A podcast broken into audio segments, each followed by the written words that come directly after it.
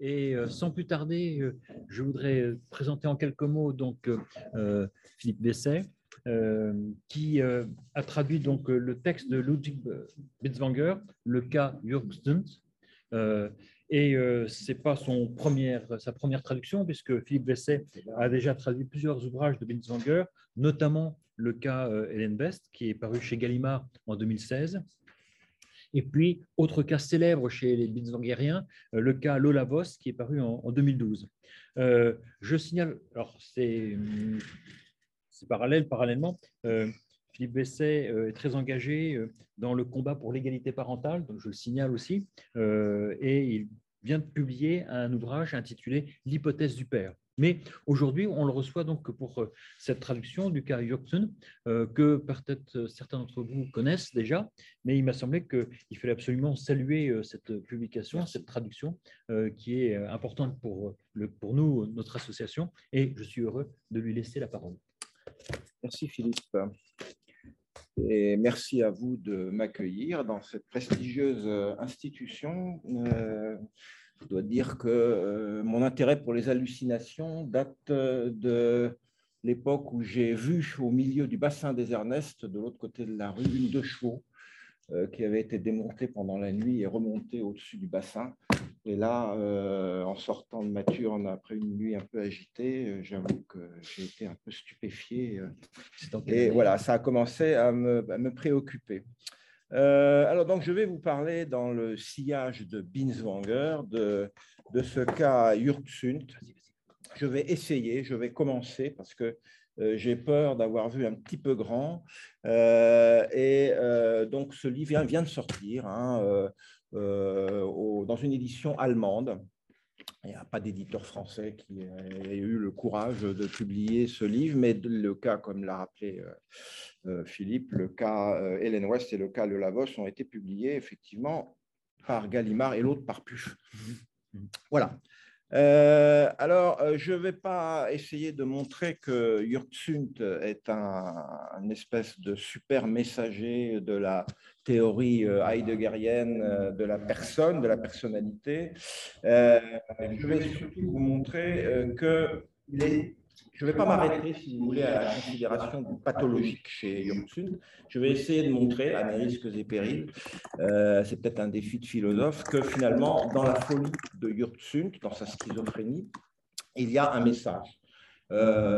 tentative évidemment difficile, euh, parce que euh, bah, parce qu'il n'y a aucune logique euh, par définition dans la folie. Et là, il s'agit d'en trouver une. Mais si je veux que mon discours garde une apparence de logique, je suis obligé de procéder de cette façon. Alors, quel serait le message de Jürgsund Je vous le dis tout de suite. Le message de Jürgsund, c'est que la dernière fiction qui nous sépare d'un matérialisme consistant, car Yurtsund est, euh, il n'y a aucun doute là-dessus, euh, de conviction, on va dire, matérialiste, naturaliste, matérialiste. donc, que l'espace est la dernière fiction qui nous retient de, plonger, si j'ose dire, dans cette conception matérialiste du monde. Alors, euh, je vais procéder bah, selon une méthode un petit peu phénoménologique, puisqu'il n'y a pas vraiment euh, euh, possibilité d'adopter une méthode strictement dialectique ou logique, donc ça va être un petit peu descriptif. je vais essayer d'abord de clarifier le rapport entre espace et corps propre, qui est un problème qui préoccupe effectivement Yurtsund. Euh, et Binswanger. Euh, et en fait, comment, euh, en niant ce rapport, Yurtsund en vient à se défaire du corps propre. Il supprime d'abord le corps propre, et nous allons voir comment, en supprimant d'abord la notion de corps et ensuite la notion d'ego, la notion de moi, qui est directement liée au corps propre, puisque le corps propre, c'est le corps qui est mien. Ensuite, je montrerai qu'il euh, subsiste quand même une chair, après cette négation du, corps propre, euh, une chair, une sensibilité, euh, et que Yurtsund va s'efforcer de nier encore. En fait, c'est un travail de négation systématique, on pourrait dire la, la, psychose, la schizophrénie de, de. Euh, un travail de négation ou, si vous préférez, un travail de réduction. Il n'arrête pas de réduire, il n'arrête pas de, pas vraiment de supprimer, parce que euh, nous verrons que la réduction, justement, n'est pas une suppression ou une élimination. Euh, il y a toujours quelque chose qui subsiste, mais disons qu'on diminue, on ratatine en gardant les proportions. Euh, donc, si vous voulez, euh, c'est un petit peu ça le, travail, la schizophrénie de Yursun. C'est un travail de ratatinement, dit, dit Binswanger à plusieurs reprises. Euh, en fait, c'est un homme qui va, depuis, depuis sa jeunesse, où il était très brillant, hein, je vais vous en parler un petit peu, c'était un, un, homme très brillant, n'arrête pas de ratatiner donc, il, perd, euh, évidemment, il va, perdre son emploi, il va perdre, euh, enfin, il va, progressivement se, psychiatriser, on va dire, et il va finir donc euh, à Bellevue, entre les mains de, de Binswanger, qui va le garder alors pratiquement jusqu'à sa mort. Euh, donc, c'est un, il, y a, même un texte de Binswanger où Binswanger peste contre ce, patient qui n'en finit pas, euh, parce qu'il donne quand même l'impression de guérir, etc. Puis il des, fait des rechutes, etc. Donc, ça n'en finit pas. Euh, voilà. Et je terminerai en montrant que, paradoxalement, cette démonstration, entre guillemets, de Yurtsunt aboutit à fantomaliser la matière, c'est-à-dire qu'effectivement, au fond du crevet, il ne reste que de la matière, mais euh, que cette matière est une matière fantôme, une matière finalement inconsistante, qui n'occupe plus aucun espace, euh, puisque l'espace a euh, disparu en même temps que la chair, qui est la matrice de l'espace en bonne doctrine phénoménologique. Voilà. Mhm. Donc, on va travailler constamment à la limite. Alors, je voudrais d'abord poser le problème de l'espace, le mystère formulé, essayer de formuler le mystère de l'espace, puisque euh, a décidé de se confronter au problème de l'espace. Euh, qu'est-ce que c'est que ce mystère? Eh ben, C'est tout simplement le fait que euh, l'espace n'existe pas. Euh, il n'existe pas au sens où il n'y a pas d'inscription de l'espace, ni dans le temps, ni évidemment dans l'espace, parce que ça supposerait qu'on présuppose une espèce de méta-espace dans lequel l'espace fonctionnerait. Voilà. Alors, euh, l'espace, c'est quelque chose de très, mystérieux. Si je prends l'exemple de, mon point, par exemple, bon, voilà, euh, mon point occupe un certain espace. Euh, si j'enlève mon point, l'espace devient vide, mais il est toujours là. Donc, on ne peut pas vraiment dire que l'espace soit lié directement à l'occupation des choses, à l'occupation de cet espace par les choses. Euh, et d'autre part, le, point est lui-même constitué par un certain espace. Euh, donc, il y a une espèce d'espace dans l'espace. Euh, il y a une mise en abîme de l'espace. Et ceci a conduit bien des philosophes, en particulier Kant, à cette fameuse doctrine de l'idéalité de l'espace. l'espace, en réalité, encore une fois, n'existe pas. C'est une forme a priori c'est-à-dire euh, quelque chose qui, une forme qui réside dans le sujet, dans la conscience du sujet. C'est nous qui apportons l'espace euh, aux choses, euh, ce ne sont pas les choses qui sont dans l'espace. C'est-à-dire que nous portons en nous a priori, c'est-à-dire dès le départ, hein, de manière innée, on va dire, c'est pas tout à fait exact, mais nous, portons en nous a priori de l'espace, et c'est nous qui apportons cet espace au monde, à notre perception sensible, et qui structurons par la même cette perception. Alors, euh, je dois dire un petit mot de quelqu'un aussi qui est, euh, qui est Descartes, parce que Descartes hante Kant, qui hante Husserl, qui hante Heidegger, qui hante Binswanger, qui hante peut-être Ursut. Donc il y a toute une espèce de filiation, il y a un phénomène de hantise euh, généralisé, on va dire. Voyez, il y a, depuis le, XVIIe siècle, euh, il y a ce problème de l'espace qui se, qui se pose, euh, qui est donc la question de savoir finalement où est l'espace, si on peut dire. C'est-à-dire, est-ce que l'espace est du côté de la matière ou est-ce qu'il est du côté de l'esprit, pour simplifier, de la conscience, ou au contraire de la matière On ne sait pas trop en fait où est l'espace, une fois qu'on a encore une fois retiré les, les objets qui peuplent cet espace. Qu'est-ce qui reste? Voilà. Alors Descartes résout le problème très simplement en disant que la matière, l'espace, c'est la matière. Alors, ce n'est pas compliqué. Euh, il a une, position extrêmement, extrêmement simple. Il n'y a pas de différence. Il y a une quasi-identité entre la matière et l'étendue. Euh, alors pourquoi, pourquoi y a-t-il aucune différence entre la matière et l'étendue? Peut-être que vous savez que pour Kant, le cogito, euh, le fameux cogito, le, cœur de la conscience, qui est aussi le cœur de toute réalité, suppose au départ un gommage, une suppression euh, avec le doute, le fameux doute cartésien euh, euh, de, tout, enfin des corps sensibles, des vérités mathématiques, des imaginations. Tout est nié, tout est supprimé et il reste donc uniquement la conscience de soi, le cogito, mais elle n'a plus rien de, elle n'a plus rien de corporel, elle n'a plus rien de physique, elle n'a plus rien de spatial. Alors que, alors que par contre, tout ce qui n'est pas la conscience c'est-à-dire euh, la matière, les, corps, sont eux caractérisés comme étant res extensa, une chose dotée de l'étendue. Voilà, donc euh, la matière, c'est l'étendue, et euh, ça, c'est bien embêtant parce que ce n'est pas du tout la position de Kant, hein, vous l'avez compris, et donc il va y avoir dès le départ un espèce de conflit entre les deux, les deux conceptions. pour être parfaitement exact, il faut rappeler que Descartes euh, Descartes euh, ne dit pas uniquement que l'espace est quelque chose d'objectif et de matériel, puisqu'il imagine des triangles parfaits, il imagine, quand, nous faisons des raisonnements de mathématiques, nous utilisons des triangles parfaits, des cercles parfaits qui n'existent pas. Euh, donc en réalité, nous nous projetons dans un espace fictif qui n'a rien de matériel. Donc Descartes n'est pas tout à fait sûr euh, de son, euh, fait. Mais disons que d'une manière générale, on va dire que l'espace est quelque chose, qui est partout.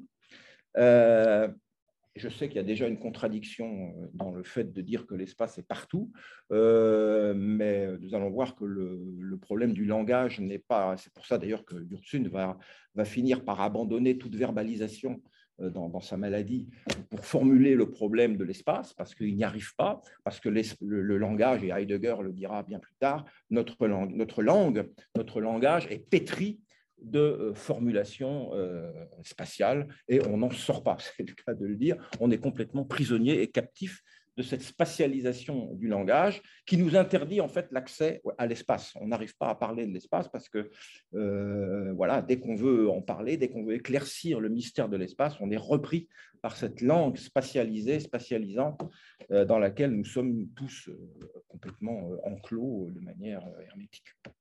Voilà. Donc l'espace est universel et il est spirituel, puisque quand même la théorie de Kant est préférable à celle de Descartes, qui est un petit peu euh, contradictoire.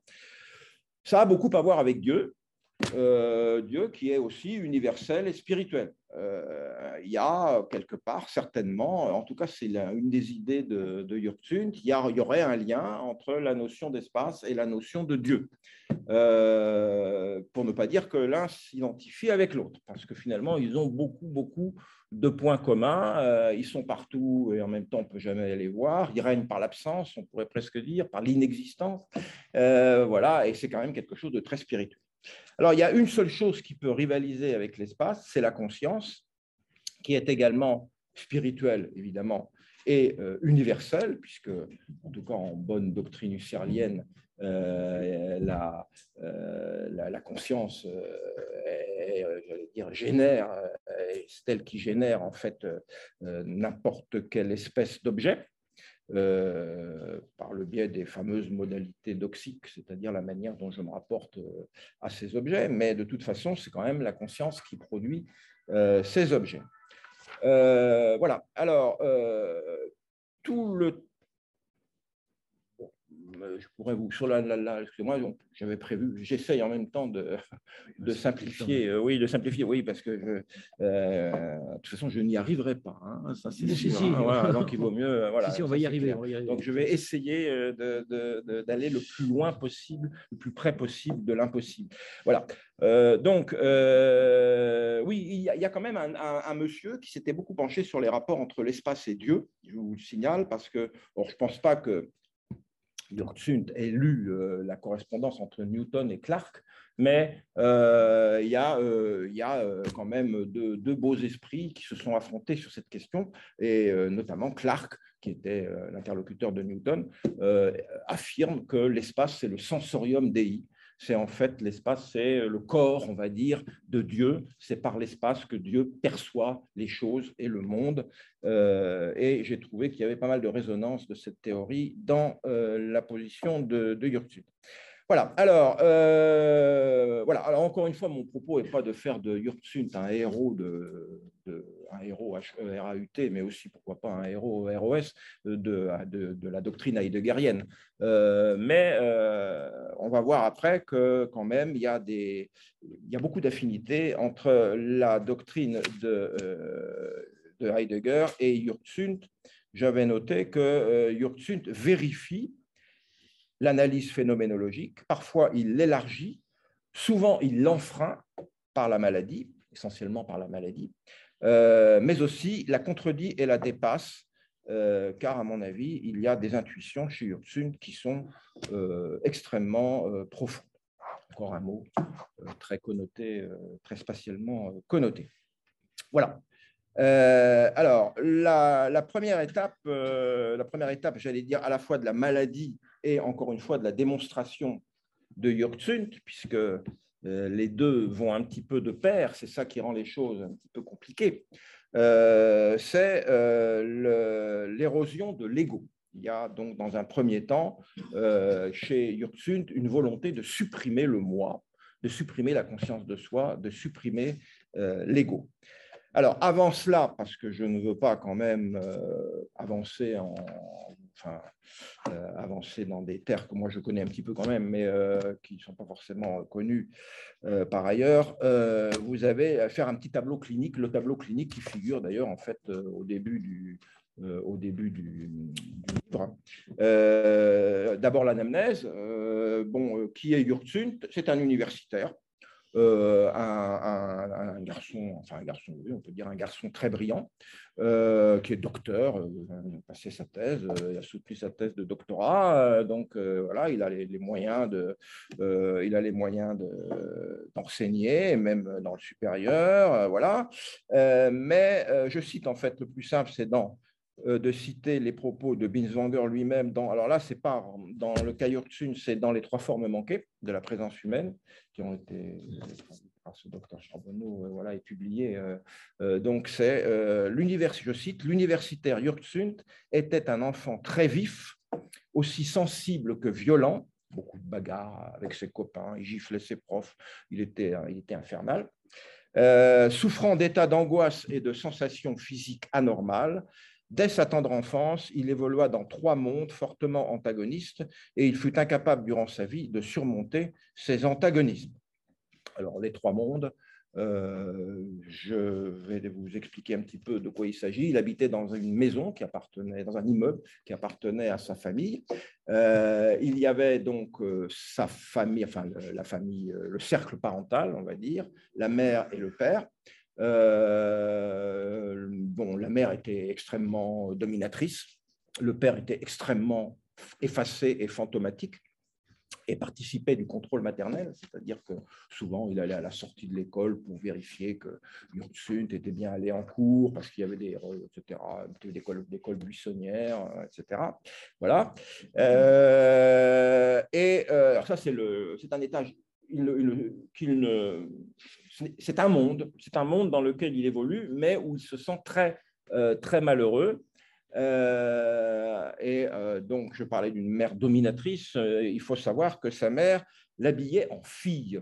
Donc, ce qui n'a pu évidemment. Alors, c'était pas tout à fait euh, c'était pas tout à fait, euh, comment dire, euh, inhabituel en Suisse à cette époque-là. En tout cas, il y avait ce qu'on appelait les reclis. C'était des espèces de, robes. En fait, les, les, les, garçons, jusqu'à un certain âge, évidemment, mmh, mmh. portaient une jupe ou une robe. sauf que dans le cas de Yurtsunt, il nous est rapporté que c'était vraiment une robe, c'était une vraie robe et donc, euh, il était quand même un petit, peu, complexé et ses camarades se moquaient de lui et évidemment, il, euh, il avait tendance à se bagarrer. Le deuxième monde, c'est le monde de l'étage inférieur ce sont les grands-parents, les grands-parents maternels. Alors là, ce sont des très grands bourgeois auxquels appartient d'ailleurs l'immeuble. et en fait, là, ils se sentent à l'aise difficile d'expliquer pourquoi, mais euh, son grand-père en particulier, quand il se bagarre avec ses copains, euh, le félicite et lui dit bah, euh, c'est ça la vie, tu es un bagarreur, tu vas faire ton chemin, t'inquiète pas, c'est normal. Alors que, au contraire, les, parents le, rembarrent dans cette agressivité, voilà, une espèce de contre-agressivité, voilà. Alors, voilà pour donc le, Ah oui, excusez-moi, le troisième monde, c'est euh, le peuple. Euh, en fait, pour échapper un petit peu à la, tension entre ces deux mondes, euh, il, se réfugie quelquefois, euh, quand il est un petit peu plus âgé, dans des, bars. Enfin, il, aime bien le contact avec le peuple, avec les gens du peuple, et il se sent bien. Il, il disparaît dans la masse, comme il dit, je disparais dans la masse et je me sens bien. Voilà. Euh, a-t-il, euh, je me suis posé une question que je, voilà, alors j'ai pas consulté, malheureusement, j'ai pas pu consulter les, archives, parce que toutes les archives de Binswanger sont à Tübingen, en fait, euh, au Stift de Tübingen, et donc je ne m'y suis pas rendu, mais j'aurais bien aimé savoir, à une certaine époque, j'étais en relation avec Markus Binswanger, qui était petit-fils de Ludwig Euh, c'est lui qui m'avait donné des quelques indications sur le cas Yurtsult, mais j'ai jamais pu savoir s'il avait lu, parce qu'il en avait les moyens intellectuels, s'il avait lu Husserl, s'il avait lu Heidegger. Je pense en tout cas qu'il a eu des conversations assez nourries avec Binswanger euh, sur, euh, sur, toutes les questions de, phénoménologie et, des, voilà, de, phénoménologie psychiatrique en particulier. C'est-à-dire qu'on a toujours l'impression qu'il est malade, mais qu'il utilise ça doit être assez fréquent. Euh, je, malheureusement, je ne suis pas praticien, mais euh, je pense qu'il doit y avoir assez souvent ce genre de, configuration. Mais on a vraiment quelquefois l'impression qu'il utilise la maladie de manière très intelligente pour dire quelque chose euh, qui n'a plus rien à voir avec la pathologie. Alors, le tableau clinique, proprement dit, je vous donne euh, donc euh, je vous donne euh, le, registre symptomal à peu près dans l'ordre où il figure dans le tableau clinique, c'est-à-dire au début du, livre. Alors il y a d'abord, je vous le donne dans, l'ordre donc qu'a choisi Binswanger, le registre sexuel, bien que il faut savoir que Binswanger attache très peu d'importance, enfin très peu, peu d'importance à la sexualité. Enfin, la sexualité n'est qu'un mode parmi d'autres de du rapport au monde, de l'être au monde, mais ce n'est qu'un mode parmi d'autres. Ce sera d'ailleurs un des points principaux de son opposition avec Freud, euh, avec qui il entretient constamment, puisque Freud lui refile tous ses patients psychotiques. Euh, donc, euh, mais donc, ils restent bons amis, etc. mais on pourrait en parler très longtemps. mais il y a un point sur lequel ils ne seront jamais d'accord, c'est, on va dire, c'est celui de la pulsion. Le, caractère biologique de la pulsion, mmh. et en particulier la sexualité. En tout cas, Qu'est-ce qu'on peut dire de Yuxunt à ce niveau? Euh, Il a eu une pratique un petit peu compulsive de l'onanisme, euh, la masturbation, euh, mais qu'il a fini par diaboliser. Il y a eu une espèce de diabolisation de cette pratique après la lecture d'une brochure un petit peu bizarre, selon Binswanger, où en gros on expliquait que cette pratique euh, rend sourd, on va dire pour parler simplement, donc il faut surtout pas euh, continuer. Euh, alors c'est intéressant cette idée que la masturbation rend sourd parce que il y a quand même l'idée de la concurrence entre deux, deux registres sensoriels, on va dire, un registre sensoriel génital et, le registre de l'ouïe. Vous allez voir pourquoi je vous dis ça après, c'est parce qu'il va se servir de la concurrence entre les sens, entre les registres sensoriels, pour euh, neutraliser toute, espèce de sensibilité, et par là même toute construction de l'espace. Et euh, voilà. Euh, ensuite, alors ensuite, il y a évidemment le problème de l'érection. Il est persuadé qu'on voit, en tout cas, quand il a une érection, excusez-moi hein, de rentrer dans ces détails, mais bon, c'est l'ordre. quand il a une érection, en, en dehors évidemment de sa sphère euh, privée, il est persuadé que tout le monde euh, le sait. Euh, il est persuadé que ça se voit. Euh, il n'a pas forcément tort. Ça, lui a, ça a commencé par lui arriver dans un train. Il, il, a une érection. Enfin, il était assis en face d'une dame assez âgée. Euh, c'est un peu compliqué. Euh, d'un milieu social manifestement, manifestement assez, assez élevé. Ça a déclenché une érection et il, est persuadé qu'elle l'a vue. Et depuis lors, il est persuadé que chaque fois qu'il a une érection.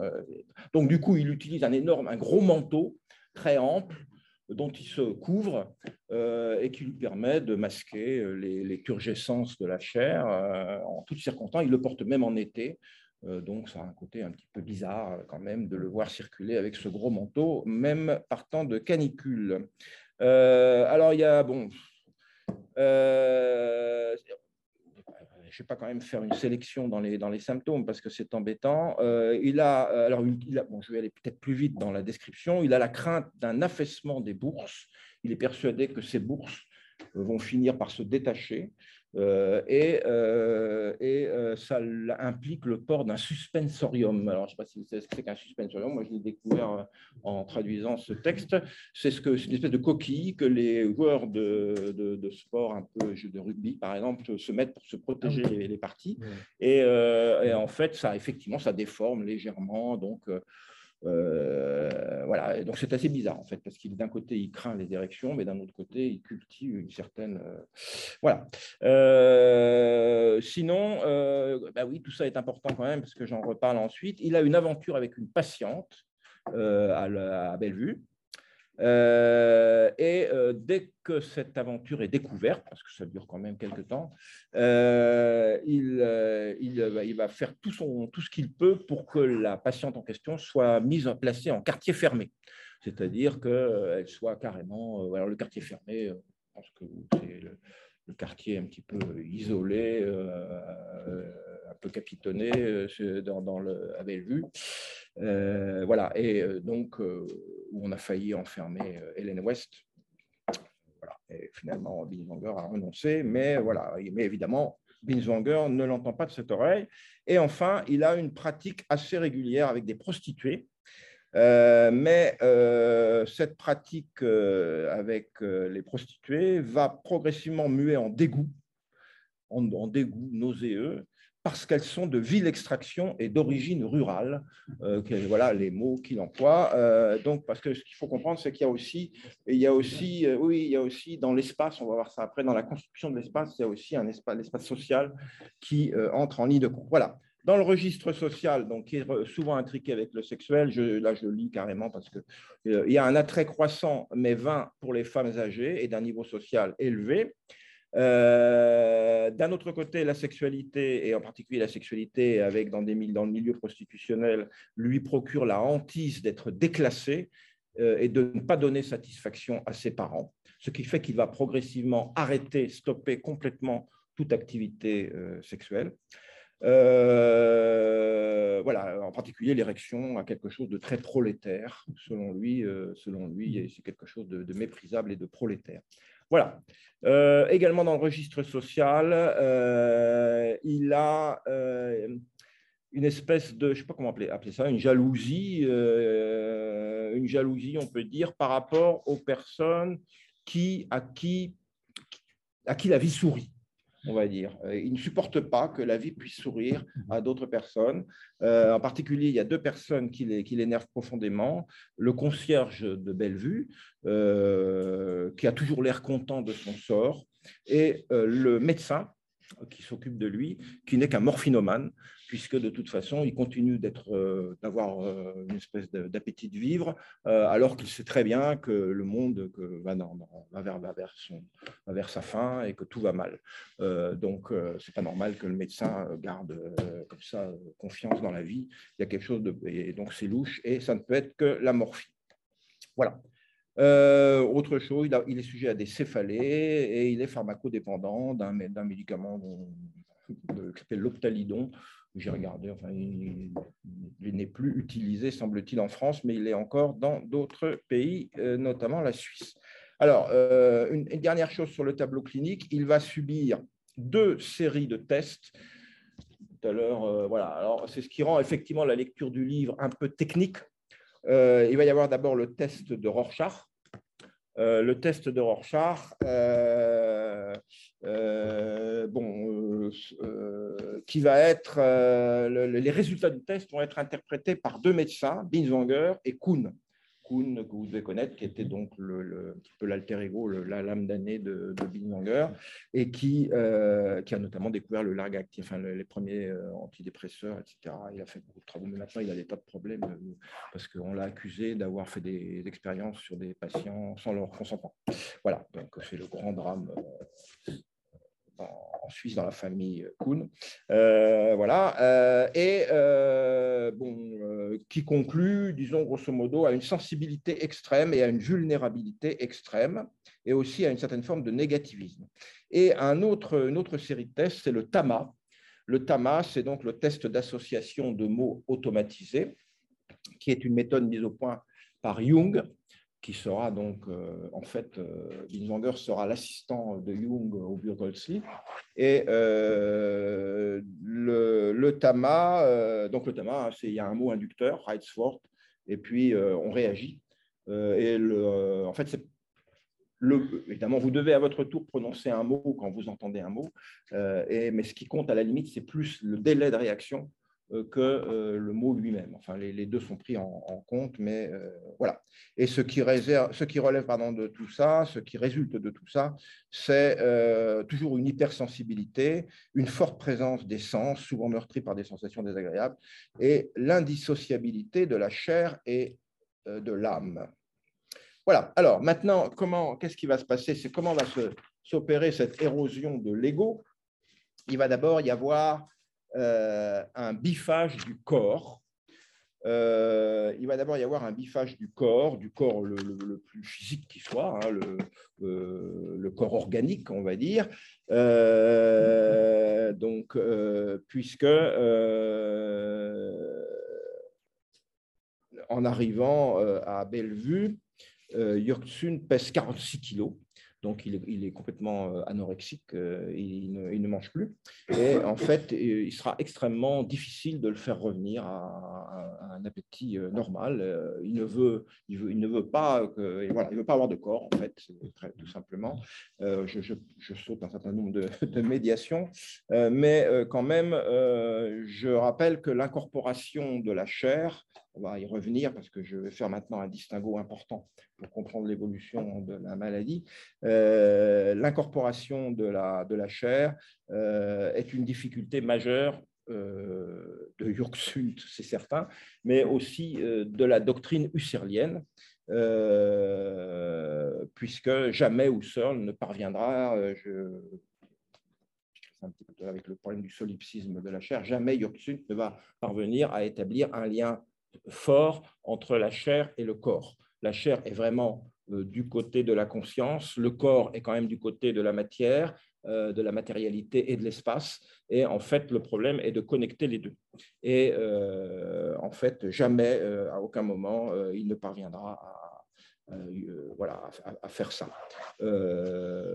c'est un petit peu lié au problème du, ce qu'on appelle le problème du solipsisme du cogito chez Descartes, euh, Descartes, euh, comme je vous ai expliqué tout à l'heure, Descartes élimine tout et il ne reste plus que la conscience de soi. Mais le problème, c'est que cette conscience de soi, euh, on ne peut plus en sortir. C'est-à-dire que pour retrouver le corps, pour retrouver le monde extérieur, il y aura beaucoup de débats qui vont avoir lieu euh, là-dessus, euh, mais euh, il y aura une espèce de solipsisme du cogito qui va entraver la réconciliation, on va dire, de la conscience avec le corps. Alors, à côté quand même de ce corps organique qui est nié, encore une fois, qui va être de plus en plus nié, et c'est pourquoi je parle de fantomalité, mais on va voir ça un petit peu après. Il y a le corps, à côté donc de ce corps, il y a le corps propre. Alors, le corps propre, est très important. il est directement euh, hérité de Husserl, de la cinquième méditation de Husserl et aussi des idées 2. Euh, donc, euh, en fait, ce corps propre, c'est, on va dire, c'est le corps vécu, le corps ressenti, le corps tel que je l'habite, tel que je le ressens, tel que je le vis. Euh, donc, rien à voir avec le corps anatomisé de la fabrique de Vézal qu'on voyait dans le temps dans les cabinets médicaux, cette espèce de corps avec des, des écorchés. Enfin, c'était quelque chose de très bizarre, en fait. voilà. donc, le contre quoi a, voulu réagir un petit peu la phénoménologie médicale avec l'idée de ce corps propre, de ce corps vécu. Et puis, euh, ce corps est vécu quand même comme mien. Euh, il y a la fameuse Yemainishkeit, hein, le, fait de m'approprier euh, ce corps. Donc, sensibilité et mienté. et d'autre part, donc, il y a la chair. Alors, la chair, euh, c'est pas facile à définir, mais ce n'est pas la même chose que le corps propre. Euh, je suis obligé de faire des distinctions un petit peu fines parce que, en fait, euh, on a tendance souvent à confondre les deux. moi, j'ai tendance à dire que la, chair, c'est le cogito du corps. Euh, c'est-à-dire que, euh, non pas parce qu'il y a une réflexivité euh, de la chair, pas sûr qu'il y en ait une d'ailleurs, la chair est, pas vraiment, il n'y a pas moyen pour, la chair d'entrer en relation avec elle-même, on peut presque dire.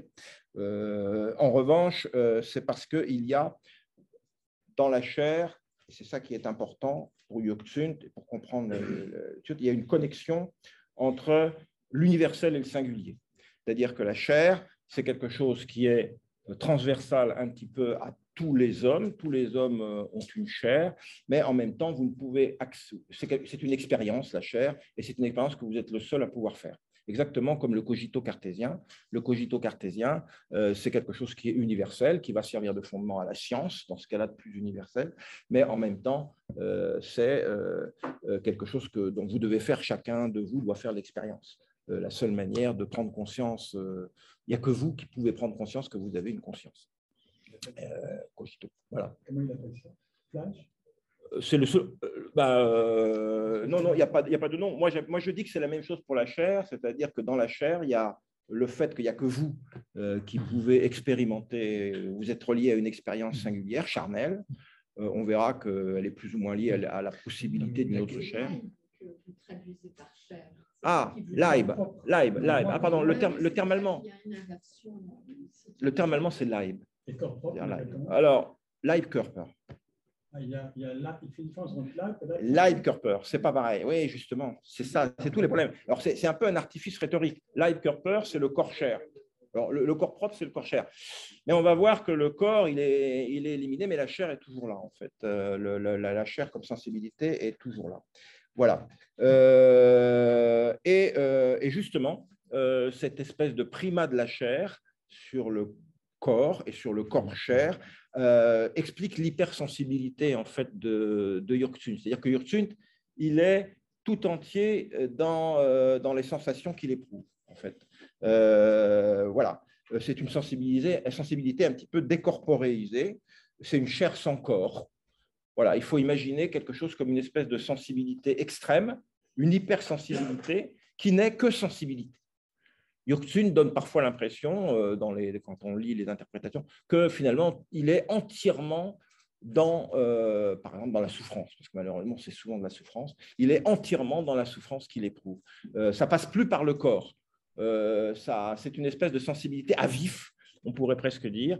la moindre chose lui fait mal, même ce qui devrait lui procurer théoriquement du plaisir, euh, lui fait mal. Euh, il ressent n'importe quel type de contact, comme une brûlure, comme une écorchure, comme quelque chose de euh, voilà. Et donc Binswanger note que cette hypersensibilité est tout à fait caractéristique de Yurtsun, qui passe, je cite, tout entier dans la sensation qu'il éprouve, ce qui a pour conséquence qu'il ne suppose plus. Alors c'est ça qui va alors pour le coup le couper de l'autre, euh, il n'est plus capable d'imaginer une autre sensibilité que la sienne, euh, c'est-à-dire une sensibilité de l'autre. Donc, euh, il devient de plus en plus froid, de plus en plus, hein, c'est pas une espèce de, type schizophrénique en fait. Hein.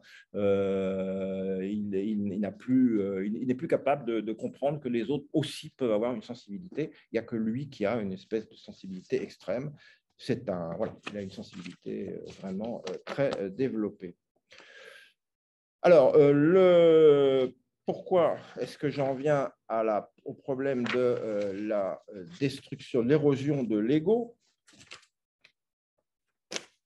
Euh, parce que dans la notion de corps propre, que nous n'avons pas encore complètement éliminée, il y a cette idée que le corps appartient, m'appartient, que le corps, tout ce que je ressens est mien. Euh, or, euh, précisément, euh, comment, il y, a, plusieurs questions qui se posent ici, comment un ego pur, un ego transcendantal, s'il existe, s'il existe, parce que c'est même pas sûr qu'il existe, pourrait-il s'approprier une matière? Comment, vous savez que l'ego, la conscience de soi, y, a, y a deux consciences de soi, il y a deux moi possibles euh, en philosophie, il y a le moi transcendantal et le moi empirique. Le moi empirique, c'est euh, c'est notre moi en tant qu'il est constitué par les différentes couches de vécu. Donc tout l'ensemble des souvenirs euh, que nous avons, nous sommes tous individués les uns par rapport aux autres à partir de nos expériences antérieures, et ces expériences antérieures finissent par constituer un moi évidemment spécifique. Et à côté, il y a le moi transcendantal. Le moi transcendantal, c'est euh, un moi qui n'a pas de connexion, a priori en tout cas, avec l'expérience. Euh, c'est au contraire lui qui donne l'unité à l'ensemble formé par les couches euh, de vécu qui se sédimentent dans le moi empirique. Le moi transcendantal, c'est le fameux je pense qu'ancien, c'est voilà. Alors bien sûr, il y a une connexion entre les deux quand même, mais difficile d'ailleurs difficile à, analyser. Mais euh, ce, sont quand même, euh, ce sont quand même deux choses différentes. Et euh, le corps propre, si vous voulez, c'est un petit peu ça le problème du corps propre. Le problème du corps propre, c'est de relier un, corps qui a vécu des expériences avec un moi transcendantal qui est pur, qui n'a aucun, aucun, contenu empirique. Alors, problème extrêmement compliqué euh, dans lequel je ne vais pas euh, entrer, le problème de l'appropriation euh, du corps par, le moi. Husserl pense résoudre le problème en parlant d'une archifacticité de l'ego transcendantal, c'est-à-dire que pour lui, l'ego transcendantal est quand même quelque chose qui se forme mais c'est bien difficile de penser que quelque chose de pur puisse se former à partir de l'expérience, mais enfin bon, à partir d'une facticité, euh, d'une empiricité euh, extrêmement euh, basique qui a lieu au niveau de la, ce qu'on appelle la prédonation, c'est-à-dire avant, avant que votre moi se forme et, ne s'auto-constitue, il y a, vous savez qu'il y, y a deux étapes dans la constitution de la conscience, selon Husserl, il y a la fameuse prédonation et la donation. Les choses se donnent, mais avant, il y a, un moment ce qu'on appelle les synthèses passives. Euh, il y a un moment qui précède la constitution du moi et, dont peut-être le moi était issu. Euh, bon, ce problème d'appropriation est compliqué. Euh, Arlette Joly, euh, qui a travaillé un petit peu sur la question, parle euh, d'une expérience transcendantale. Elle dit que tout ce que nous ressentons au tout début de notre vie, alors ça pourrait avoir à voir avec le, les premiers moments de la vie, hein, il y a effectivement à, ce moment-là des vécus extrêmement primitifs qui peuvent effectivement aider à la constitution du moi. C'est la thèse de Freud en tout cas, hein, puisque Freud pense que le moi a une genèse. Euh, moi, genèse euh, un petit peu bizarre d'ailleurs, parce que c'est à partir de la haine. C'est la haine en fait qui, euh, selon Freud, permet de générer le moi. Je commence par me... Oui, je commence par me... Oui, oui, oui, d'accord. Parce qu'il y a une otite, alors je sais pas, j'arrive pas à mesurer clairement. oui, je disais que chez Freud, le moi est généré par la haine. Il a même cette phrase très bizarre, la haine est plus ancienne que l'amour. La haine est plus ancienne que l'amour parce que euh, c'est par la haine que je me sépare des autres et que je me constitue comme moi c'est pas du Freud euh, que nous faisons, c'est du Husserl. Voilà. Euh, je cite Merleau-Ponty, avec Husserl, le champ transcendantal, encore une fois, c'est hors de l'expérience, hein, a cessé d'être seulement celui de nos pensées pour devenir celui de l'expérience entière. Voilà. Alors, ce qui est sûr, c'est que pour Yurtsunt, toutes ces arguties, pour autant qu'il y, ait, eu accès, hein, euh, toutes ces arguties sur l'archifacticité de l'ego, ça ne compte pas. Pour, euh, pour le problème, c'est de sortir du moi. encore une fois, le moi est une prison, nous sommes captifs de ce cogito. C'est bien d'avoir trouvé le cogito au fond du tamis, c'est le seul truc qui reste, c'est le seul truc qui soit pas qu'on ne puisse pas mettre en doute, le cogito, hein, je doute, je pense que je doute. Le problème, c'est d'en sortir. Et on ne peut pas en sortir. Euh, si vous lisez euh, la cinquième méditation, euh, la cinquième méditation cartésienne de Husserl, vous verrez les efforts désespérés que fait Husserl pour essayer de retrouver l'autre, le monde, euh, en fait, euh, il, n'y arrive pas. Donc, ça, a été retraité par Nathalie Depras, ça a été traité par Didier Franck. Euh, il y a eu la fameuse querelle entre Foucault et Derrida sur la folie du cogito. bon, Derrida pense que le, cogito de Descartes, qui nous sépare complètement du corps et définitivement du corps, est un truc de fou. Euh, bon, et qu'en fait, Descartes est fou. Donc, Foucault, évidemment, qui pense exactement le contraire, pense que lui, au contraire, le fondement de la science et de la raison, c'est le cogito. Alors, hein, c'est sûr que pour trouver un terrain d'entente, c'est pas simple. Bon, mais euh, en tout cas, euh, qu'est-ce que va faire Qu'est-ce que va faire on a parfois l'impression que Yurtsund va jouer folie contre folie. C'est-à-dire qu'il va essayer un petit peu de finalement se débarrasser de la folie du solipsisme euh, en, se débarrassant de l'ego. Il se débarrasse de la notion de moi. Finalement, cette notion de moi est très encombrante. Euh, ça, veut, dire quoi, moi? Euh, C'est une notion qui n'a pas tellement, finalement, de consistance. je ne sais pas trop comment procéder parce que j'ai tellement de, trucs à vous dire que voilà. bon, ce que je pourrais faire, c'est sauter directement à l'érosion de l'ego. Vous voyez, j'enlève pas mal de feuilles, euh, en vous disant que comment va procéder, euh, comment est-ce que Binswanger identifie chez Yurtsund cette volonté de euh, d'éroder, de supprimer l'ego à partir justement des interprétations du test de Rorschach. Euh, alors, je n'ai pas très bien compris en fait euh, comment euh, Kuhn et Binswanger procèdent pour interpréter le, Rorschach, parce qu'on a l'impression que quand, donc vous connaissez le test de Rorschach, ce sont des planches avec des formes et des couleurs, et le, le, patient doit dire à quoi ça, qu'est-ce que ça évoque pour lui. Il doit interpréter, etc. Mais en fait, la plupart du temps, quand Yurtsun dit euh, ah bah tel dessin, telle forme évoque pour moi, euh, je sais pas, euh, les oreilles d'un éléphant, etc. tant aussi bien Kuhn que Binswanger pensent qu'il parle de lui, de lui-même. alors il dit ah bah là je vois un abcès et un nez d'ivrogne, une espèce de tache rouge, voilà, avec quelques points, voilà. là je vois une chevelure de pomme ayant longtemps séjourné dans une cave. Là, je vois de grandes oreilles de kangourou, quelque chose de grotesque. Là, je vois des bourses pendantes qui annoncent tôt ou tard une castration. Là, je vois une femme qui s'habille mal. Là, euh, il est, on ne sait pas de qui il parle, pincé, renversé à vélo, gêné, survivant, blessé et méfiant.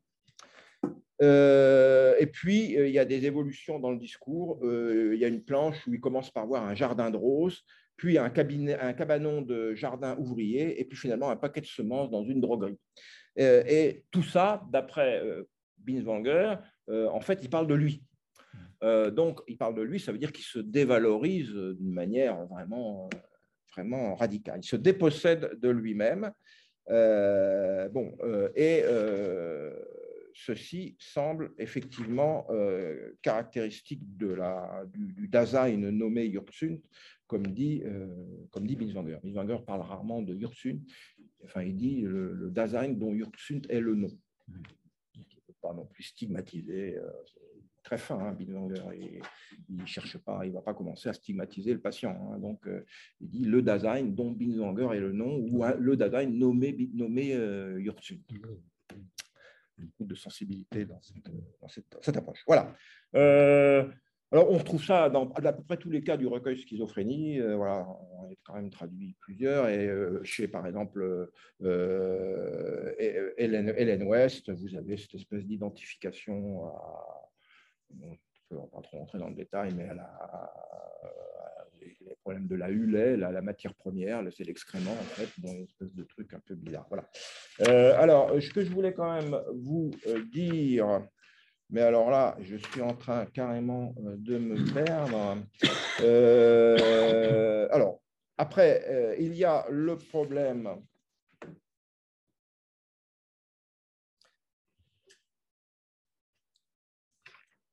Alors, donc, progressivement, je vais quand même revenir un tout petit peu en arrière, euh, progressivement, euh, il va euh, y avoir un divorce, une séparation entre le Leib et le Körper. Donc, la notion de corps propre, c'est ça qui, en fait, c'est peut-être schizogène d'ailleurs, hein, c'est ça qui va provoquer finalement la, la, schizophrénie, c'est que nous allons assister progressivement à une déconnexion de la chair, de la sensibilité de la chair, qui va rester presque jusqu'au bout présente, et du corps, et du Körper, qui lui, encore une fois, est quand même barré. Euh, alors, c'est pour ça que ce que je voudrais faire comprendre, c'est que pour rétablir un lien entre le Leib et le Körper, il n'y a, parce qu'en fait, dans la doctrine. Depuis, depuis Kant, l'espace euh, a, basculé du côté du Leib, du côté de l'âme, on va dire, ou du, côté de la chair, mais la chair dans ce cas-là de plus, euh, de plus euh, spirituel. la seule manière de rétablir le, contact entre le Leib et le Körper, c'est de faire rebasculer l'espace du côté des corps du côté de, la du côté de ce qui peut être vu. D'où le titre que, voilà, donné à la communication, euh, faire voir l'espace, voir et faire voir l'espace. C'est qu'en fait, euh, il faut absolument mettre un terme à cette idée que l'espace est quelque chose de spirituel, quelque chose de presque divin, pour ne pas dire que c'est Dieu, euh, parce que si on analyse bien les choses, il n'y a pas tellement de différence entre les deux. Et du coup, cette espèce de spiritualisation de l'espace aboutit à séparer le, le, le, Leib, qui est quand même la formation la plus spirituelle, la forme la plus spirituelle dans le sujet, et le, le, le Körper. Donc, il faut réussir à désidéaliser l'espace et réincorporer euh, l'espace, si j'ose dire, dans les choses. Euh, voilà, mmh. qui est un peu une démarche cartésienne. Mmh. Alors, euh, ça va, j'ai encore un petit peu de temps. Hein. Pas beaucoup, trois minutes. Hein, trois minutes, c'est ça, oui, ça. il ne me reste guère que de toute façon une 25 pages, mais c'est pas grave. Bon, euh, il faut conclure. Ben, peut-être que je vais passer directement à la conclusion, mais ça n'a pas tellement de sens. Euh, bon, alors, je vais vous donner les titres en fait mmh. de l'exposé. c'est pas grave. alors, le, il va falloir donc, dans un premier temps, comment dire euh, ça va être trop ça va être trop court ça je vais pas y arriver. Euh, si vous voulez comment va procéder Yurtsunt il va euh, il va détemporaliser l'espace. Il va détemporaliser l'espace chez chez Heidegger. Le chez Heidegger l'espace dans être en tout cas dans Ein dans être étant euh, l'espace est euh, une production, on va dire, du, souci. Donc, c'est quelque chose qui est du domaine du temps. Il y a euh, notamment le fameux paragraphe 70 de und où donc Heidegger essaye de temporaliser, de temporaliser l'espace. mais outre que Heidegger va reconnaître beaucoup plus tard, en 1962, 35 ans plus tard, dans un texte qui s'appelle Temps et être, euh, il va reconnaître qu'il s'est trompé, euh, ce, qui est rare chez Heidegger, euh, et qu'en en fait, on ne peut pas temporaliser l'espace et on ne peut pas faire de l'espace une conséquence du temps. Donc l'espace, c'est un truc qui fonctionne à part qui, et qui, du coup, met complètement en cause sa propre théorie du sens de l'être. voilà. donc, Jurgzund, lui, va s'enfermer dans un présent. Euh, il va supprimer le temps. En fait, il vit dans l'instant présent. mais donc il vit dans l'instant présent et comme dans l'instant présent, on ne sait jamais ce qui va arriver, on ne sait jamais ce qui va survenir. Il y a des très belles pages euh, sur l'urgence, euh, etc. Euh, va progressivement sombrer dans une espèce d'angoisse permanente euh, au sujet de ce qui va surgir.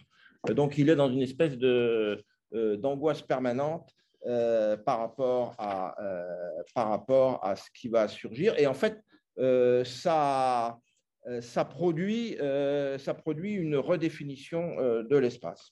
Bon, euh, alors, écoutez, le plus simple, c'est que je vous lise effectivement la, dernière partie, la, conclusion. Euh, mais je vais publier hein, ce texte parce que je, trouve qu'il est intéressant. Voilà, la conclusion, c'est que finalement, qu'est-ce qui reste au fond du creuset? Une fois qu'on a tout enlevé, euh, il, reste, il reste des choses.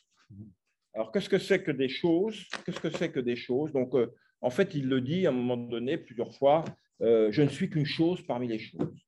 Hein. Euh, c'est une chose parmi les choses. Euh, c'est une chose parmi les choses. Il n'y a plus de, il y a plus vraiment de référent. une chose, c'est un, un corps qui a, qui a réintégré l'espace. Une chose, c'est quelque chose qui, j'allais dire, qui n'a pas de définition. Euh, qui flotte, euh, qui flotte, mais euh, qui n'est même pas vraiment dans l'espace, qui n'a pas vraiment de dimension, qui n'a pas vraiment de sensibilité, puisque la sensibilité va être éliminée à son tour. Et c'est ce que ce que Husserl appelle dans IDN 2 un fantôme. Un fantôme. Qu'est-ce que c'est qu'un fantôme? Un fantôme, c'est par exemple un son qui est émis, j'ai oublié de vous dire que c'était un pianiste aussi, que c'était mhm. un pianiste émérite, mhm. euh, c'est un très grand pianiste en fait, mhm. euh, mais qui progressivement va s'enfermer dans un répertoire et finalement il va plus jouer que des petites, euh, des toutes petites sonates, des trucs, il va s'étioler quoi, vraiment progressivement, alors qu'il donnait des concerts quand il était jeune, etc. Donc il va y avoir vraiment un ratatinement, hein, de, de, une espèce de rétrécissement constant. Euh, et euh, il est très attentif aux sons qui seront un peu le dernier contact qu'il aura avec la réalité, avec le monde extérieur. Et justement, euh, Husserl dit que ces sons, ces sons qui restent en suspens une fois qu'ils ont été émis, sous la forme d'un écho, c'est ça, un fantôme. Un fantôme, c'est quelque chose qui n'a pas vraiment de, de consistance ontologique, mais qui est quand même toujours là. Mais le, les fantômes, le, le fantôme de c'est pas un fantôme normal, c'est en fait un, esprit qui a encore quelques liens avec la matière. C'est-à-dire que, euh, par exemple, les fantômes auxquels croit Socrate dans le Phédon, euh, Socrate explique que quand l'âme humaine quitte le corps, euh, elle a beaucoup aimé le corps et donc elle veut retourner dans le corps. Et donc il y a autour des cimetières, dit-il, et seulement là, des phénomènes de hantise. Le, de les fantômes de Yurksunt, ce sont des fantômes inverses. C'est-à-dire qu'il euh, n'y a plus que de la matière, il n'y a plus que des choses, euh, tout est fiction, euh, la sensibilité est fiction, la chair est fiction, l'espace est fiction. Donc on peut virer tout ça, on peut, on peut supprimer tout ça, ce sont des leurs. ce qui reste, ce sont des choses. mais il y a des lambeaux, il y a des lambeaux d'esprit, il y a des lambeaux de conscience qui reste accroché, exactement euh, comme euh, à l'inverse chez un fantôme, euh, je dirais, avec des voilà, qui reste accroché et qui et du coup ces, choses errent et traînent dans le monde et évidemment le monde de Yurtsunt est un monde peuplé de choses fantomatiques voilà, j'avais prévu de parler un peu du père, parce qu'il y a Hamlet aussi, évidemment, ou le fils, je ne sais pas. Euh, j'avais quand même prévu une petite phrase de conclusion qui est que finalement, avec Yurtsunt, l'ontologie fondamentale le cède à l'anthologie fondamentale, puisque vous savez qu'actuellement, il y a un petit mouvement qui s'esquisse pour la réhabilitation de, la hantise, euh, depuis que Derrida a fait une conférence sur, sur les fantômes.